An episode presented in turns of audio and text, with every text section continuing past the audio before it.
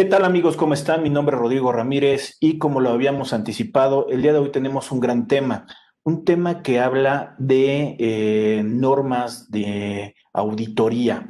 Este que nos lo habían estado eh, solicitando en la cuestión de algunos comentarios que nos están este, escribiendo dentro de, los canales para poder eh, traer especialistas, expertos en la materia, y nos pedían de esto de las normas de información que estamos utilizando de estas de auditoría. Entonces, eh, bueno, vamos a entrar un poquito desde el panorama de un antecedente, de qué es estas normas de auditoría, de dónde parten, porque hay de, ahora sí que como ahorita lo vamos a platicar con, el, con nuestro gran invitado, es, tenemos tela de dónde cortar, porque las normas de auditoría parten de un movimiento, de una cuestión eh, que se conoce por allá de el famoso Enron que ya después vamos a tener oportunidad, que todo eso fue un parteaguas, no solamente las normas de información financiera, de hablando de las contables, no solamente del código de ética profesional, no solamente de las normas de auditoría, sino que fue un, un parteaguas que nos hizo a nivel internacional cambiar muchas formas de cómo estábamos haciendo o ejerciendo la profesión. Y para esto, pues bueno, el día de hoy eh, estoy invitando a un gran amigo que sabe de la cuestión de las normas de información, de estas de auditoría, de las normas eh, de auditoría, y que es eh, contador público eh, certificado también por el Instituto Mexicano de Contadores, eh, ha pertenecido y pertenece a la, comisión, la famosa CONAGUA, de este, del, del, Instituto Mexicano de Contadores Públicos y de su gama y expertise que ha tenido a nivel nacional. Pues bueno, vamos a conocerlo y vamos a estar escuchando un poquito de, de esto de las normas de auditoría. Y para eso, bueno, pues el gran invitado del día de hoy es mi gran amigo Eloy Guevara. ¿Qué tal? ¿Cómo estás?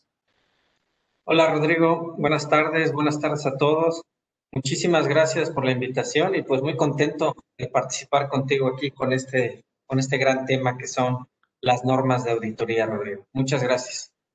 Oye, Eloy, un poquito de con tu expertise que ahorita lo estaba eh, diciendo, eh, pertenecer aquí a la CONA, con doble A, en cuestión de, de, las normas de atestiguamiento y de auditoría, que ahorita nos vas este, a, a comentar. Eh, lo decía un poquito de, preámbulo.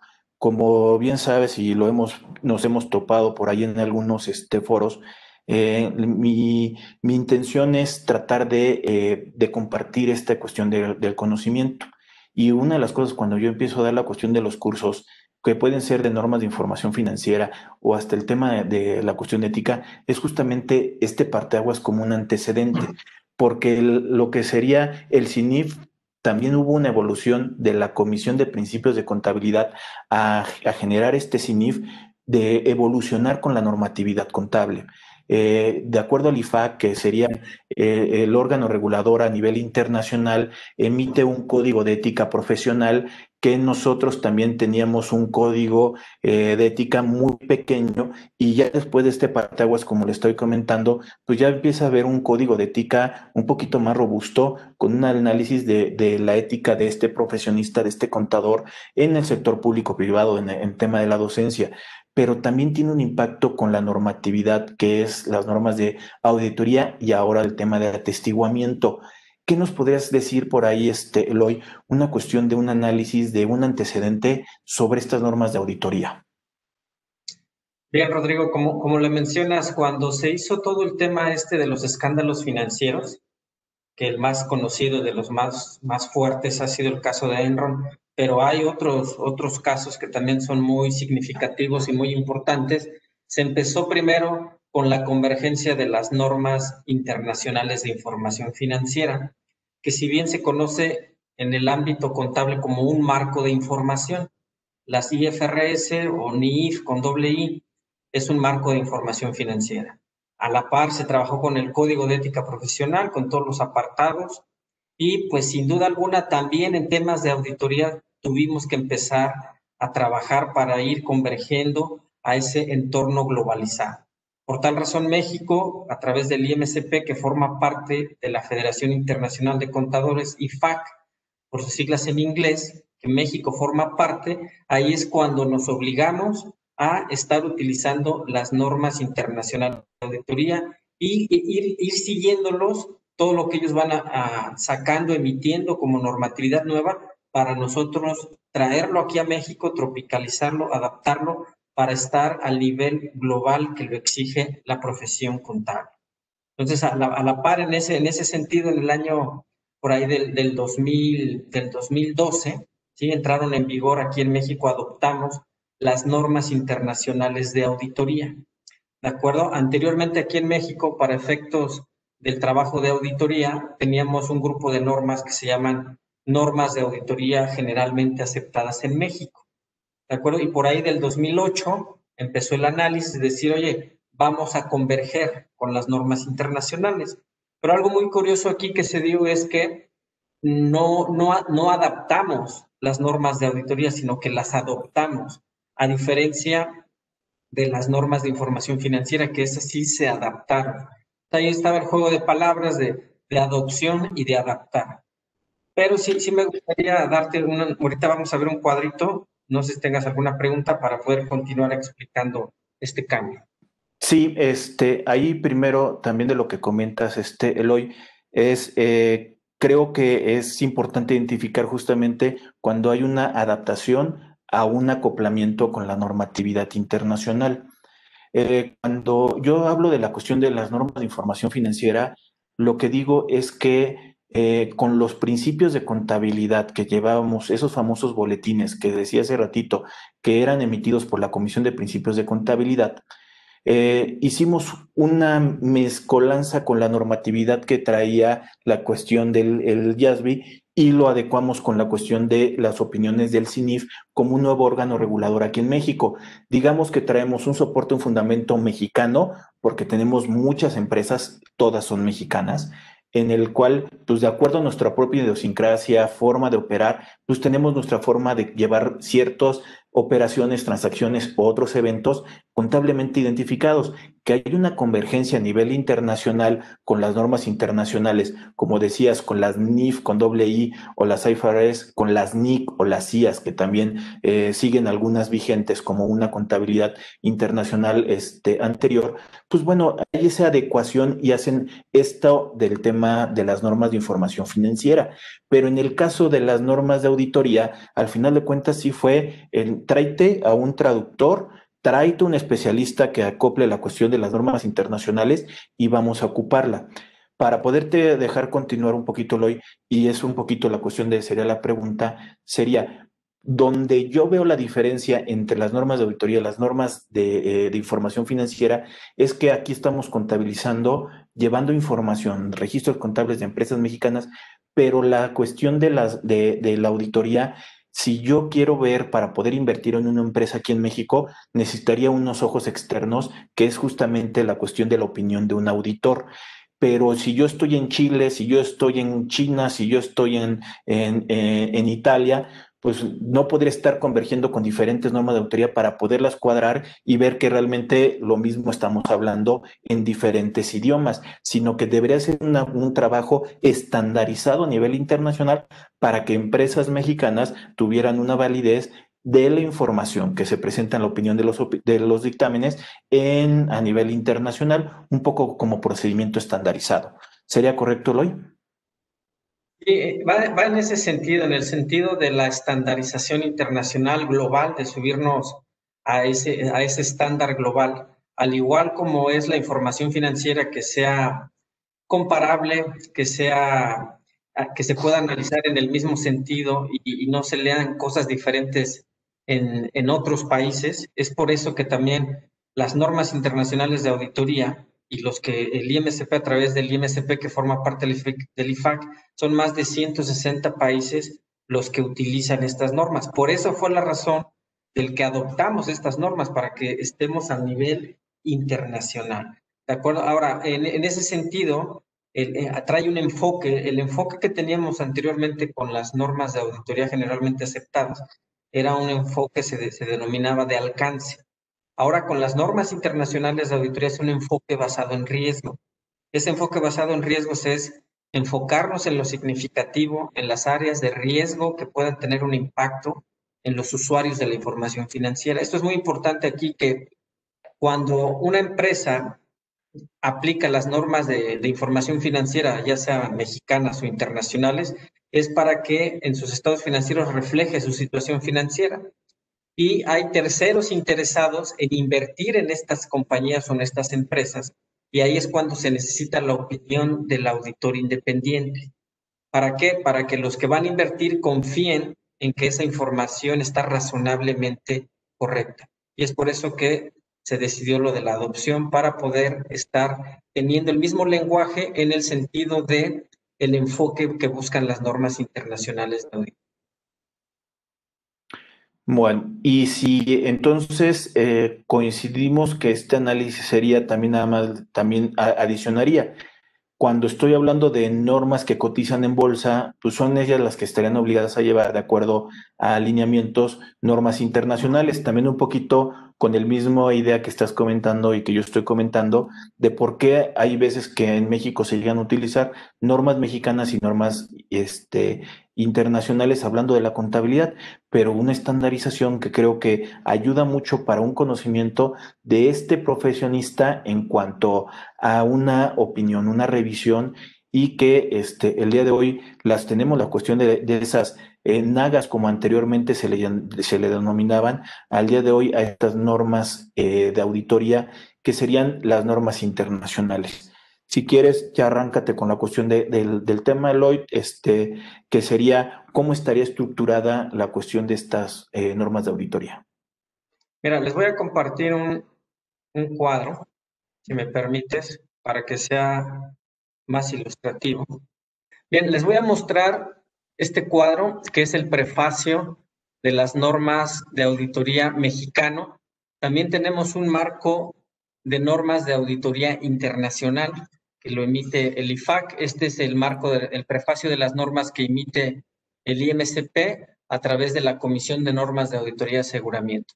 Y aquí es donde empezamos a distinguir los grupos de normas y la normatividad que tenemos tanto mexicana como internacional. Aquí en México tenemos el Código de Ética mexicano, el cual se dice que es más robusto ya que tiene un apartado de sanciones y este código fue adaptado. Del internacional se toma lo más aplicable aquí en México y se replica. Por eso se dice que tenemos un código mexicano. Posteriormente continuamos en este orden, si se dan cuenta, es un enfoque de, una cascada hacia un efecto de sombrilla. El nivel más alto jerárquico es el código de ética, o sea, es la máxima autoridad, el código de ética. Posteriormente viene la norma de control de calidad, la cual también es mexicana, ¿de acuerdo? Hay una norma de control de calidad internacional y aquí viene otra característica importante, que actualmente en México tenemos nuestra propia norma de control de calidad. Aquí viene algo interesante y muy importante, Rodrigo. Ya a nivel internacional se está trabajando en dos normas de control de calidad que van a entrar en vigor en 2022. Estas normas vienen muy fuertes, muy robustas, y una ya, ya no se va a llamar control de calidad, sino se va a llamar gestión de la calidad. ¿De acuerdo? Es la, la norma de control de gestión de calidad 1 y va a estar la 2 que habla del perfil que tienen que tener los revisores del control de calidad. Entonces ya, ya es un cambio muy importante que está trabajando aquí en México la Comisión Normativa de Control de Calidad. Posteriormente, tenemos aquí eh, los trabajos de aseguramiento, que aquí los menciona marco de referencia para trabajos de aseguramiento, y tenemos tres grupos de normas, las normas internacionales de auditoría, las normas para testiguar, las normas de revisión. Estas son a los que nos hemos estado refiriendo, que son las que se adoptaron, ¿de acuerdo? Tal cual nos las trajimos las normas internacionales de auditoría. ¿Y cuál es la principal característica de estas normas? Esta se utiliza para hacer una auditoría sobre un, un grupo completo, un juego completo de estados financieros y sus normas. Es decir, auditamos el marco de información financiera, que en este caso, como ya mencionábamos, son las NIF, pueden ser las NIF, las internacionales, o pueden ser los principios americanos, los famosos USGAP, o aquí en México, en el sector gubernamental, la ley, la ley de contabilidad gubernamental. Entonces ahí tenemos un grupo de normas que adoptamos. Hay otros tres grupos de normas que tenemos aquí, atestiguamiento, revisión y otros servicios relacionados. Y algo muy interesante aquí, que estas normas todavía siguen siendo mexicanas, o sea, prevalece la esencia de la norma mexicana. Lo que se está haciendo actualmente con este grupo de normas es una actualización y una revisión, es decir, ¿qué está pasando con las normas de atestiguamiento, las internacionales? ¿Qué está pasando con las normas de revisión internacionales y las de otros servicios relacionados internacionales? al interior de la CONA hacemos equipos de trabajo, revisamos qué es lo que tienen esas normas y tratamos nosotros de acoplar, de adaptar y de replicar para que estemos al nivel de las internacionales, pero siempre y cuando, siempre y cuando prevalezca la esencia mexicana, ¿de acuerdo? Actualmente, desde de, las, de las NIA, de las NIA, NIA o ISA, por su nomenclatura en inglés, International Standard Audit, esas desde el 2012 las estamos utilizando. Las de atestiguamiento no habían tenido un cambio hasta en este año 2019 entraron en un proceso de revisión y actualización. Hubo un proceso de auscultación a unos cambios que estamos, que se propusieron más bien, en el cual había temas de ética, temas de aceptación y continuidad con el cliente, temas del informe de auditoría, y entran en vigor en 2021. En enero del 2021 esos cambios a estas normas, Rodrigo, entran el primero de enero del 2021. Entonces, ya llevamos dos actualizaciones, las nuevas que vienen de control de calidad estas nuevas que ya fueron revisadas es la serie 7000 y que van a entrar en vigor los nuevos cambios que tuvieron. Son cambios de forma, no son cambios significativos. De las normas de revisión, que son la serie 9000, estas normas no han tenido cambio significativo, prevalecen la misma esencia. Y tenemos otro grupo de normas, las cuales son otros servicios relacionados, que aquí normalmente bien decimos que son para procedimientos convenidos y compilación de información financiera. Son, son los nombres un poquito, se podría decir, no muy comunes, pero al día a día los controles públicos independientes las aplicamos de manera cotidiana o diaria, diría yo. Y aquí también se actualizaron la, la 11010, procedimientos convenidos, que entra, y estos cambios entran en vigor en enero 2022. ¿De acuerdo? Eh, muy rápido, muy general, Rodrigo, pero tenemos lo que quiero destacar, el código de ética, las normas de control de calidad, normas internacionales de auditoría, testiguamiento, revisión y otros servicios relacionados. Son diferentes grupos de normas para diferentes tipos de trabajos que llevamos a cabo. Oye, ahí de lo que ahorita nos estás explicando, y creo que ayuda mucho este eh, cuadrito que, que estás este, eh, mostrando, eh, en, un, eh, en, este orden de ideas, si, si, solamente las normas de auditoría que están ligadas a una normatividad, una revisión de la razonabilidad, como dijiste, US GAAP, eh, las IFRS, las normas mexicanas, los temas gubernamentales, es seguir una una forma de revisar la razonabilidad de acuerdo a norma internacional. Y me dices, norma de atestiguar es muy ligado a México, normas de revisión es México y las normas de otros eh, servicios relacionados va ligado con el tema de México, pero también está en la norma internacional. Es así, es como que las que se están adecuando eh, como una combinación entre México y a nivel internacional. De, digamos que si yo voy a la, a la librería del instituto, puedo comprar las normas de auditoría mexicanas que se llaman normas de eh, auditoría de auditoría y atestiguamiento. Eh, quiere decir que tendría como el plano que estás ahorita mostrando como este cuadro. Si yo comprara las normas internacionales, solamente voy a encontrar las que son procedentes del IFAC y las de atestiguamiento, revisión y otros servicios, pero la cuestión del IFAC. Entonces, sí hay que tener cuidado qué tipo de normatividad vamos a, adquirir o ver, porque pueden traer sus ciertas diferencias. Eso digamos que para que no lo pudieras ahorita, eh, si estoy mal, me, corriges. Y la otra es, eh, también existe la cuestión de las guías de auditoría. Las guías de, auditoría están identificadas dentro de este plano que nos estás manejando. Bien, en el orden de, de, las preguntas que me haces, en ese orden respondo. Mira, este es, como bien dices, el, IMSP, a, través de la CONA, cada año se publica el libro de normas de auditoría, revisión, atestiguamiento y otros servicios relacionados. Ese libro ya incluye la norma desde aquí, desde aquí arriba, desde la norma de control de calidad, vienen las NIA, vienen las de atestiguamiento, revisión y otros servicios relacionados. Es un libro bastante grueso que eh, va a la par que cuando compramos las NIF 2020, compramos el libro de normas de auditoría 2020, ¿de acuerdo? Entonces, anteriormente también venía el código de ética dentro de, este libro, pero ya a partir de hace un par de años separaron el código de ética y ya no viene, pero prácticamente ya como contadores públicos independientes teníamos el juego completo. Ahora, todas estas son las normas que utilizamos aquí en México, independientemente si la empresa utiliza NIF mexicanas, IFRS o IUSGAP, ¿no? Con estas normas nos sirven. Ahora, hay diferentes tipos de trabajos, para, para eso tenemos cada tipo de normas. Por ejemplo, una empresa que hace auditoría, para hacer una auditoría de sus estados financieros con base a NIF, de los cuatro estados financieros de sus notas, utilizamos las NIA. O sea, revisas el marco de información financiera. De los trabajos para testiguar, aquí tú vas a testificar el cumplimiento de alguna disposición o alguna ley. Aquí entran impuestos locales, un dictamen de impuestos locales, un dictamen de IMSS. Aquí vamos a revisar información financiera intermedia o solo un estado financiero o un rubro.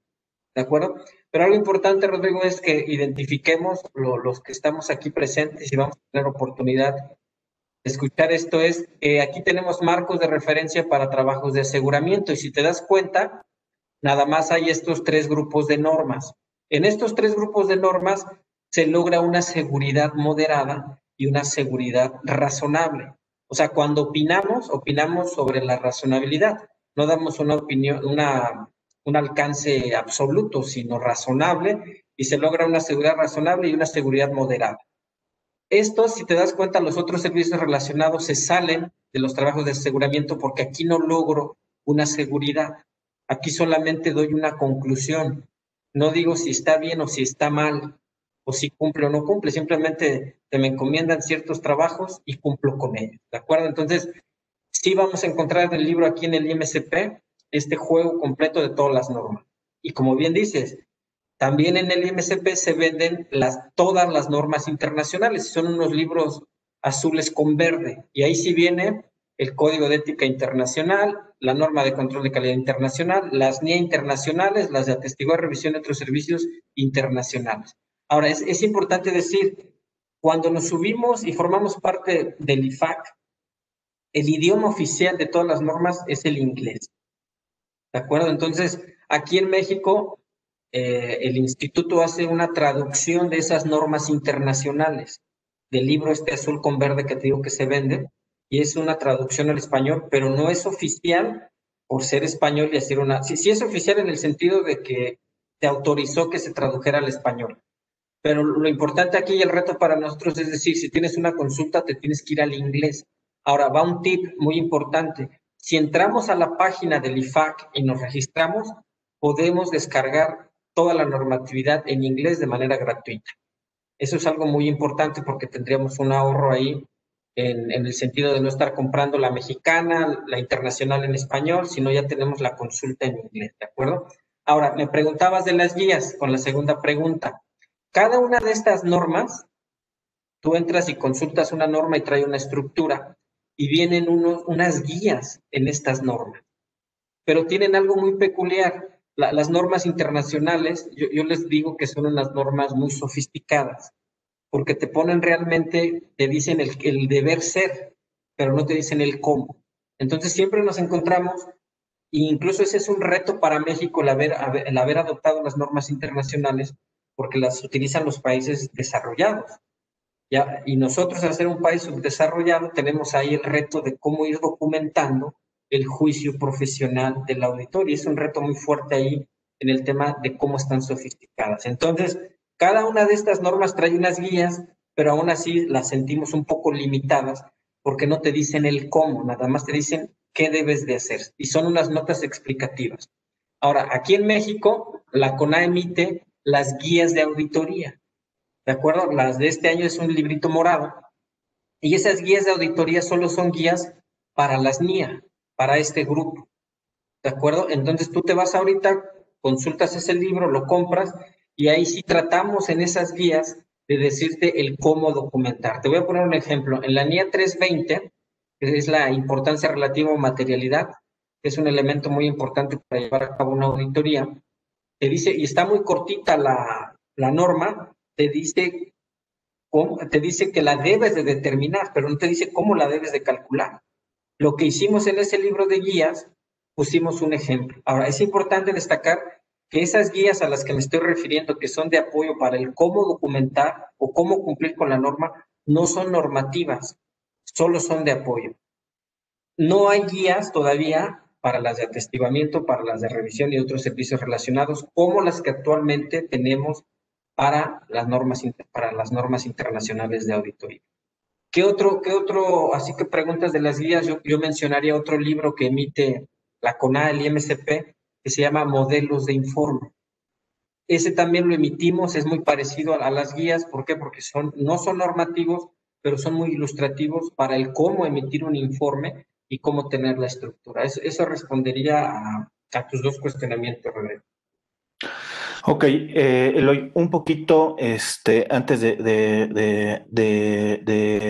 de, continuar, permíteme invitarlos a la gente que nos está viendo a que se suscriban al canal de YouTube de Rodrigo Ramírez Venegas que estamos subiendo justamente contenido que creo que les puede ayudar y entender un poco con eh, los especialistas, los expertos en la materia que nos están ayudando a poder entender el panorama completo y que también nos pongan por ahí un este, like a la página de Facebook que estamos subiendo contenido diferente en cada una de, ellas.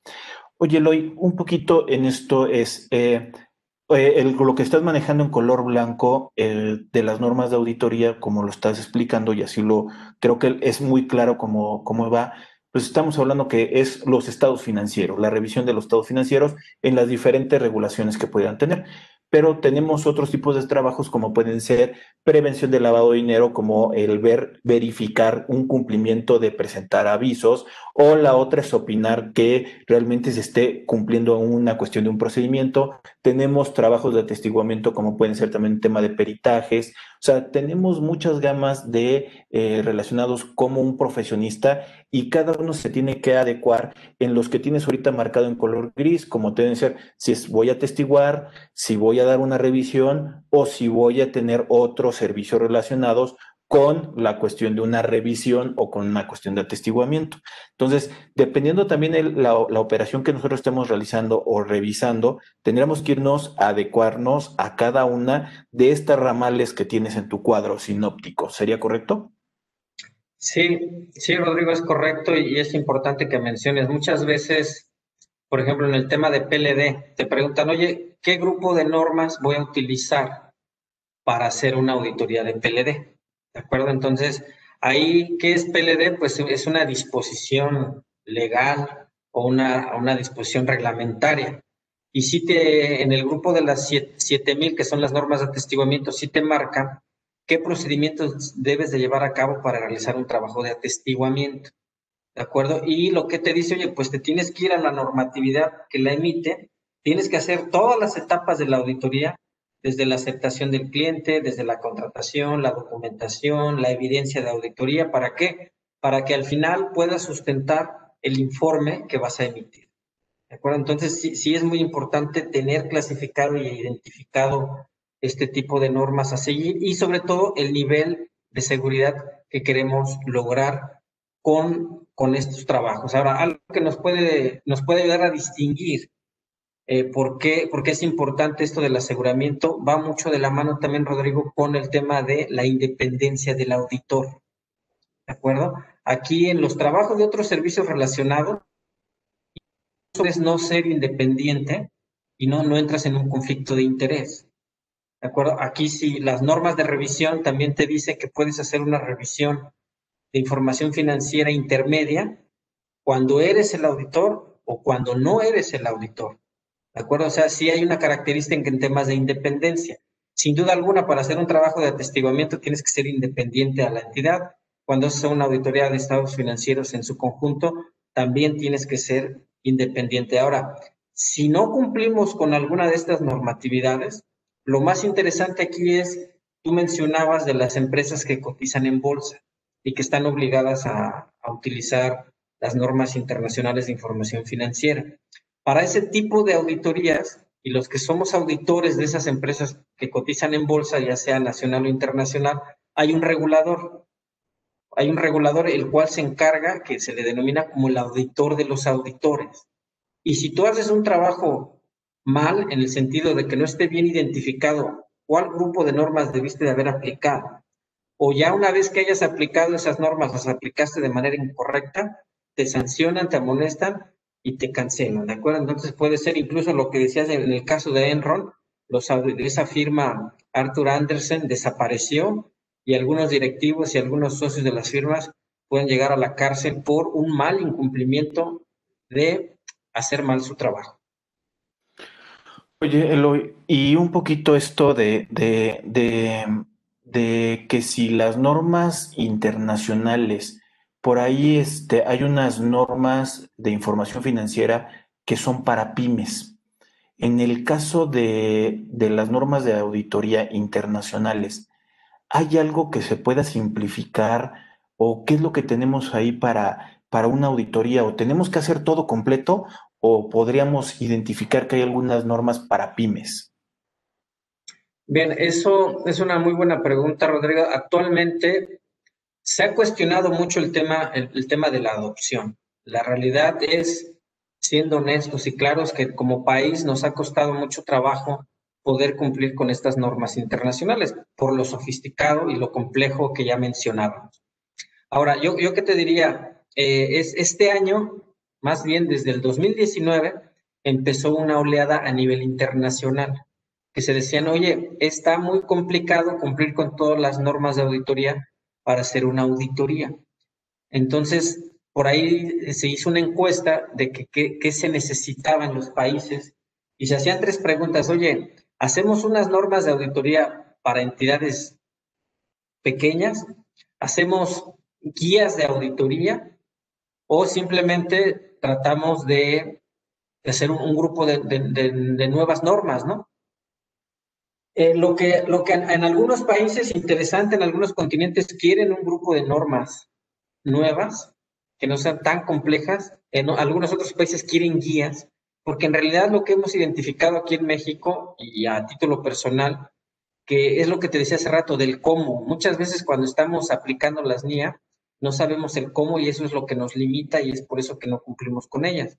Pero si hubiese más, más guías, yo diría que estaríamos en posibilidades de cumplirlas. Entonces, ya hay una oleada muy fuerte a lo que quiero llegar, pero no se llaman normas de auditoría para empresas pequeñas o para pymes. Se llama auditorías para entidades menos complejas pero menos complejas, es decir, no quiere decir que sea pequeño, porque puedes tener una inversión muy fuerte en un nuevo proyecto y no es pequeño. Un desarrollo inmobiliario, un desarrollo de energías renovables, pues no es para una empresa pequeña, sino es, es para una entidad menos compleja. O sea, aún así, no se tiene pensado un grupo de normas para pymes o para auditorías, para empresas chicas, sino para entidades menos complejas. Ahora, yo te diría, ¿qué bondad tienen las NIAS para no llegar al grado de desarrollar un grupo de, nuevas normas. La bondad que tiene es que aplicas el juicio profesional, Rodrigo, y a todos los que nos están escuchando. El juicio profesional es algo muy relevante, muy importante que lo vamos construyendo con nuestra experiencia. Y a tu juicio tú puedes decir, oye, en esta empresa, ¿en qué me tengo que enfocar? ¿Qué es lo que tengo que documentar? Pensemos, ¿qué te gusta una empresa mediana, chica, que está en crecimiento, que no, no es compleja su, operación, no son complejas sus transacciones, lleva una contabilidad simple y le llegas a hacer una auditoría y es una empresa familiar. Ahí te puedes enfocar a que hay un control interno relativamente sano porque es una empresa familiar. Entonces documento ese control interno que lo ejerce la familia, después me enfoco en las áreas que podrían ser de riesgo y cumplo con una auditoría de normas internacionales y puedo emitir un informe sin necesidad de decir, oye, tengo un grupo, un grupo de normas diferentes, porque si con estas nos ha costado trabajo, ahora imagínate con otro grupo de normas, ¿no? Todavía vamos lentos en algunos aspectos por el tema de, la, de, que el idioma del inglés pareciera que no es un problema en estos tiempos, pero te doy un ejemplo muy rápido. Se emite una normatividad en, el IFAC o un, un, un, draft, un borrador de la normatividad que va a salir a auscultación y lo emiten en inglés. Llega a México, lo tenemos que traducir y nos llevamos un par de días o semanas. Y después ya que tienes la traducción, lo circulas aquí en México y cuando vas a dar en la respuesta, después lo tienes que traducir al inglés. Entonces, todo ese proceso yo llevo en la CONA, voy a cumplir tres años, y anteriormente era, era un crítico muy fuerte en el sentido de decir, oye, todo lo que salga en el inglés, inmediatamente lo tenemos que traducir y posteriormente tenemos que dar respuesta. Pero no entendía los procesos internos, que la verdad sí, sí son complejos. Ahora que estoy dentro, eh, entiendo muchas cosas más. Entonces yo me pongo a pensar, oye, tener otro grupo de normas y de ese otro nuevo grupo de normas hacer otras nuevas guías, el reto es muy fuerte. O sea, no es imposible, pero el reto a las condiciones que estamos viviendo es muy fuerte. Entonces, eh, ya hay una oleada y puede, yo te diría que eso te lo estoy diciendo a título personal y lo que hemos comentado aquí al interior de la CONA, pero hay países que ya votaron porque haya otro grupo de normas. Entonces, en 5, 10, 15 años vamos a estar enfrentando con nuevos grupos de normas y ahí veremos en qué condiciones estamos como país para poder decir si las adoptamos, si las adaptamos en ese buen sentido, ¿no? Incluso aquí en México yo te diría, en cuestión de las NIF, todavía no tenemos una NIF para pyme. Tendríamos que empezar por ahí para dar respuesta a si es que hubiese y decidiéramos adoptar esas normas de auditoría para, para pymes, pero al igual, y no vas a dejar mentir en temas de normas de información financiera, tú le aplicas a la entidad lo, lo, que, lo que, con lo que deba de cumplir, ¿no? Si no le aplican instrumentos financieros, si no le implica, si no le aplica el, pasivo laboral o no le aplica la, la B15 conversión, pues no se la tienes que, implementar o no se la tienes que revisar, ¿no? Sino es un traje, creo que se puede ir haciendo a la medida. Eso te comentaría en ese sentido de toda la oleada, Rodrigo. Oye, este, Loy, y de ahorita lo que estás comentando, o sea, si, si bien conocemos en una auditoría, eh, y, también un poquito antes de, eso, eh, es, es correcto, o sea, también el tema de la normatividad de, de la norma de información financiera se ha escuchado que se quiere hacer algo muy similar a traer unas, eh, unas NIF para eh, pymes, tratando de ayudar la cuestión de algunas evaluaciones o mediciones, como se puede llamar a nivel internacional, que fueran más laxas para estas empresas de menor este, eh, tamaño, pero también como dices, hay, hay, diferentes posturas y la verdad aquí en México pensaría que no va, va a llegar esta, a existir. Pero bueno, ahora sí que eh, nuestro órgano regulador en norma de información, pues ya lo, lo, analizará más adelante el CINIP, si realmente hay una aplicación o, por lo, o lo, o lo podrán incluir alguna norma para poderlo identificar, que se pueda simplificar algunos procedimientos por algunas características. Pero un poquito lo que iba es eh, la pregunta, si conocemos que existe un dictamen de estados financieros y eh, yo opino, eh, ya sea una opinión eh, negativa, la limpia, con salvedades, o la de abstención de opinión, de acuerdo a, la normatividad y como dices, de la cuestión de la opinión. Hay, hay veces que nos llegamos y nos preguntamos, es en una revisión de auditoría fiscal, no las de las del Seguro Social, porque esas me quedaría claro que son muy eh, particulares, sino en un tema de una revisión para lo del SAT. Yo sí estoy opinando sobre los estados financieros, pero el tema financiero, pero a la autoridad no le interesa el tema tanto financiero, lo que le interesa es la determinación correcta de la cuestión de los impuestos. Este tipo de auditoría para el tema fiscal es una combinación, se puede catalogar como una auditoría eh, del, lado del ramal blanco que tenías o es una combinación de, varias de las que tienes ahí de la normatividad. En específico, la cuestión de, estos, de este, auditorías especiales para la cuestión del fisco. Esa, esa pregunta es muy interesante. Siempre cuando estamos dando cursos o estamos exponiendo, damos o clases, que, también damos clases en el sentido de decir, oye, una auditoría de estados financieros, ¿qué grupo de normas utilizarías? Para el dictamen fiscal, ¿qué grupo de normas utilizarías? Para el de PLD, ¿cuál utilizarías? Para el del IMSS, ¿cuál utilizarías? Bien. Mucha gente me dice, oye, no, pues el del dictamen fiscal cae en, en las NIA, ¿de acuerdo? En el, en el primer cuadro. No, pues que es de atestiguamiento, y uno que es de revisión, y ahí empezamos a jugar con eso, y, tiene un grado de dificultad, ¿eh? ahorita nos fuimos muy rápido, mostré el cuadro para ser muy ilustrativo, pero comprender ese cuadro al 100% sí tiene un grado de dificultad porque se necesita un, conocimiento bastante extenso y dedicarle un par de horas. ¿De acuerdo? Pero yo te diría que el dictamen fiscal cae dentro de las atestiguamiento. ¿Por qué? Porque viene del Código Fiscal de la Federación. Pero de, ahí hacen referencia que para hacer un dictamen fiscal te tienes que basar en las normas internacionales de auditoría. ¿De acuerdo? ¿Y por qué? Ah, y se hace una combinación de los dos. Entonces, anteriormente, o lo que normalmente ahorita se hace, tú haces la auditoría de estados financieros con base a ¿de acuerdo? Y después complementas todo lo, que te pide el Código Fiscal de la Federación referente al dictamen fiscal. ¿Y por qué, por qué si utilizas las NIAS y se hace una combinación, Rodrigo, respondiendo a lo que me preguntas? ¿Por qué se hace la combinación? Porque los primeros anexos del, del, del CIPRED son los cuatro estados financieros. Entonces, para poder meterlos ahí, tuviste que haber hecho la auditoría para decir que si están de manera correcta. ¿Por qué? Porque después vas a empezar a jugar en la conciliación contable fiscal y te pide una conciliación entre tus ingresos contables y tus ingresos fiscales.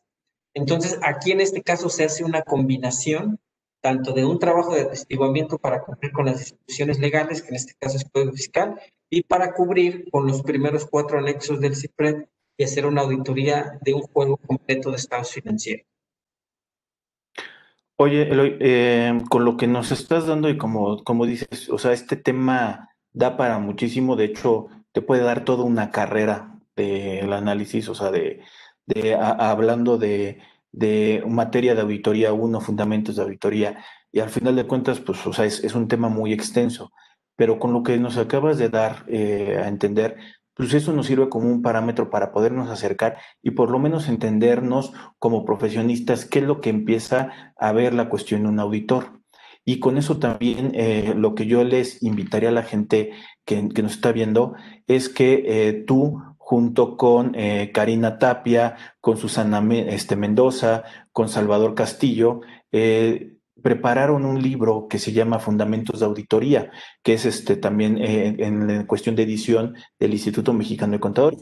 Y de hecho, también te felicito a ti y a, los integrantes de este, de este libro, porque han ganado hasta premios de el mejor libro vendido en algún año y aparte este es un, es un gran libro para poderse adentrar justamente en esto del tema de fundamentos de auditoría.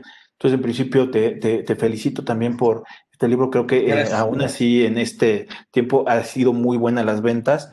Eh, felicidades y también por ahí le hecho le participé a este a Karina de, de, de, ese logro que el día de hoy vender libros no es, no es fácil y no porque no se puedan vender, sino que al final de cuentas la, la mediatez como podemos tener el día de hoy de la información nos hace que ya no nos adentremos a hacer una cuestión, un análisis profundo en tesis, en tesinas, en tema de cuestión de libros, y es un algo que se les tiene que reconocer a ustedes que hacen un esfuerzo para poder compartir el conocimiento de acuerdo como ustedes lo están haciendo. Sí, pues muchas gracias Rodrigo por, por la felicitación. La verdad que fue, fue un proyecto muy interesante y precisamente eh, algo que se caracterizó del libro, te comento muy rápido, fue en el sentido que cuando nos invitan a participar en este proyecto, pues fue bastante fuerte el reto en el sentido de decir, oye, pues escribir de auditoría, cuando había o hay poca bibliografía de auditoría, pues era todo un reto porque pues hay mucha gente con mucha experiencia. Yo en ese entonces todavía no formaba parte de la CONA y pues la verdad que teníamos mucho respeto hacia escribir sobre auditoría, pero lo que tratamos de hacer una vez que aceptamos el proyecto fue tratar de poner el cómo aplicar y cumplir con la norma. Eso, si nosotros esperarlo, nos valió para ser de los más vendidos y sí ganar el mejor autor del 2016 por parte del INSP. Ya hay una nueva, una nueva edición y estamos trabajando ya en actualizar otra nueva edición. ¿Por qué? Porque con todo este tema de las pandemias y la contingencia sanitaria, el enfoque de la auditoría está cambiando. Definitivamente, con todo lo que ya vimos de los grupos de normas, que yo lo que me gusta mucho este, este prefacio y este cuadro es mostrar para que los estudiantes, los recién egresados o los que se están iniciando en el tema de la auditoría tengan claro los grupos de normas que hay. Entonces, es en ese sentido decir el cómo, el cómo documentarlo y ahorita con todo esto, oye, cómo hacer auditoría si no puedes asistir a la empresa, si no puedes ir a hacer el inventario, si no te puedes entrevistar con las personas.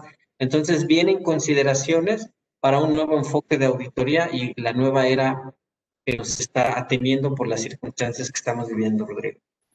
Y también, este, obviamente, este tipo de libros los puedes conseguir en la librería del instituto y también en, librerías de, de, marca conocidas. Y este, también está en manera digital, entonces también lo pueden descargar de manera digital para que ustedes puedan tener un, un, elemento eh, adicional para que eh, puedan tener ustedes una cuestión de una, este, de una, eh, de una revisión y que ustedes también puedan adentrarse en, este, en esta materia.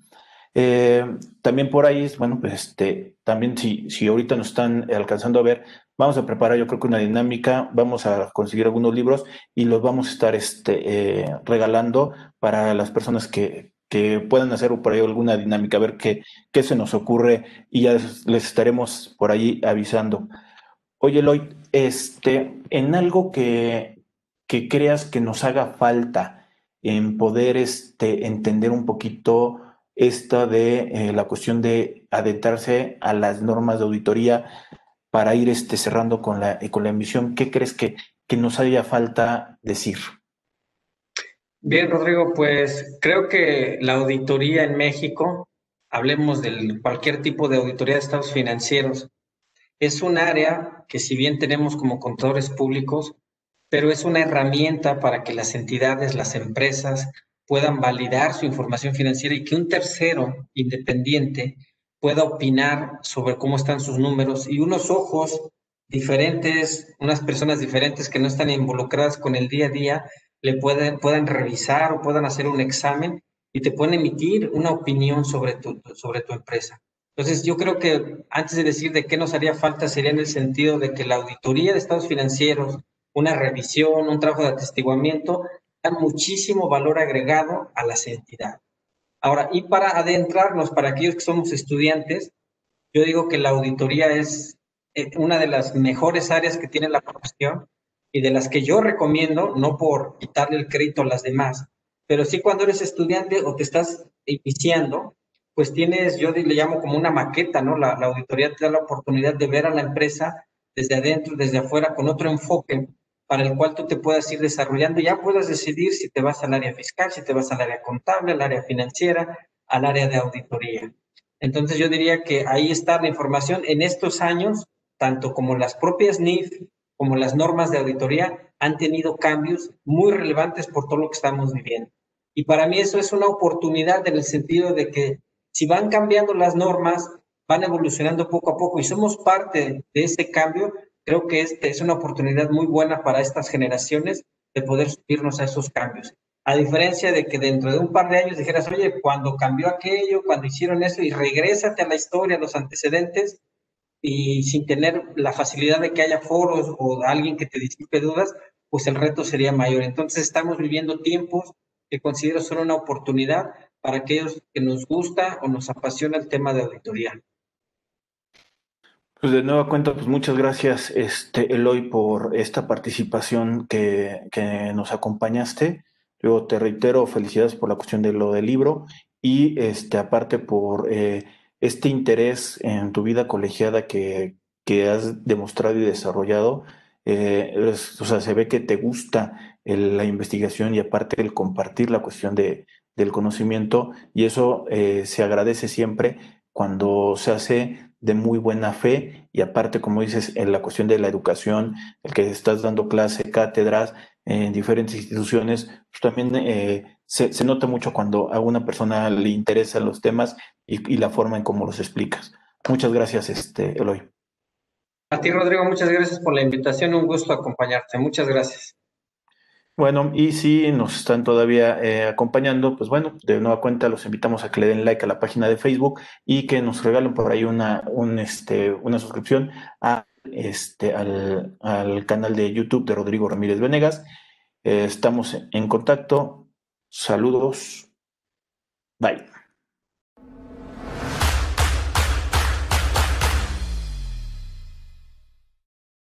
Si llegaste hasta aquí, te pedimos que te suscribas al canal de, de, YouTube de Rodrigo Ramírez Venegas y también que nos apoyes dándole like a la página de Facebook.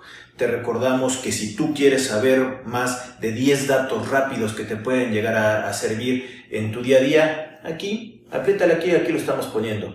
Y también te sugerimos que le puedas dar a like a esta lista, que lo que te va a ayudar es a darte contenido de las entrevistas que estamos realizando a través del canal.